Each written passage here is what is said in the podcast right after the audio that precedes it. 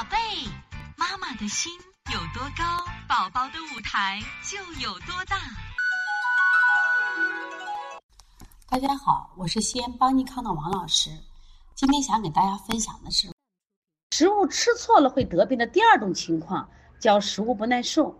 那么，相对于食物过敏，食物不耐受呢，是一种延迟过敏反应。我想大家能理解吧？刚才是速发反应，一吃就有反应。吃完以后两个小时就有反应，但是延迟反应它迟钝的很，它不是当天，也不可能也有的不是当月，它是慢性，而且呢，它跟过敏的症状还不太像。一般我们食物过敏，脸上起疹子或者是嘴角肿、休克，那么食物不耐受对人体的影响会更大，它会引形成慢性疾病、多病体质、易病体质。这个其实蛮可怕的啊，所以说今天把这个知识分享给大家，希望我们的妈妈能好好学习，也希望能给到你们一个啊新的收获。到底什么叫食物不耐受呢？因为这个理念呢，呃，很多妈妈可能第一次听到，它实际上这个食物本身是好的，可是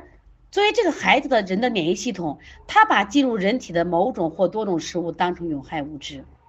引起我们身体的组织发生炎症反应。表现为全身各系统的症状与疾病，就是我这鸡蛋是好的呀，我买的是绿色鸡蛋呀，可是你孩子的身体的免疫系统认为它是有害物质，所以吃的多了，时间长了，它会引起体内发生炎症反应，表现为各种系统症状和疾病。这个啊，食物不耐受不仅仅对于孩子，对大人也是这样子的。呃，如果有条件的话啊，我希望家长呢，你也可以带着你的孩子和。呃，你去检查一下说不。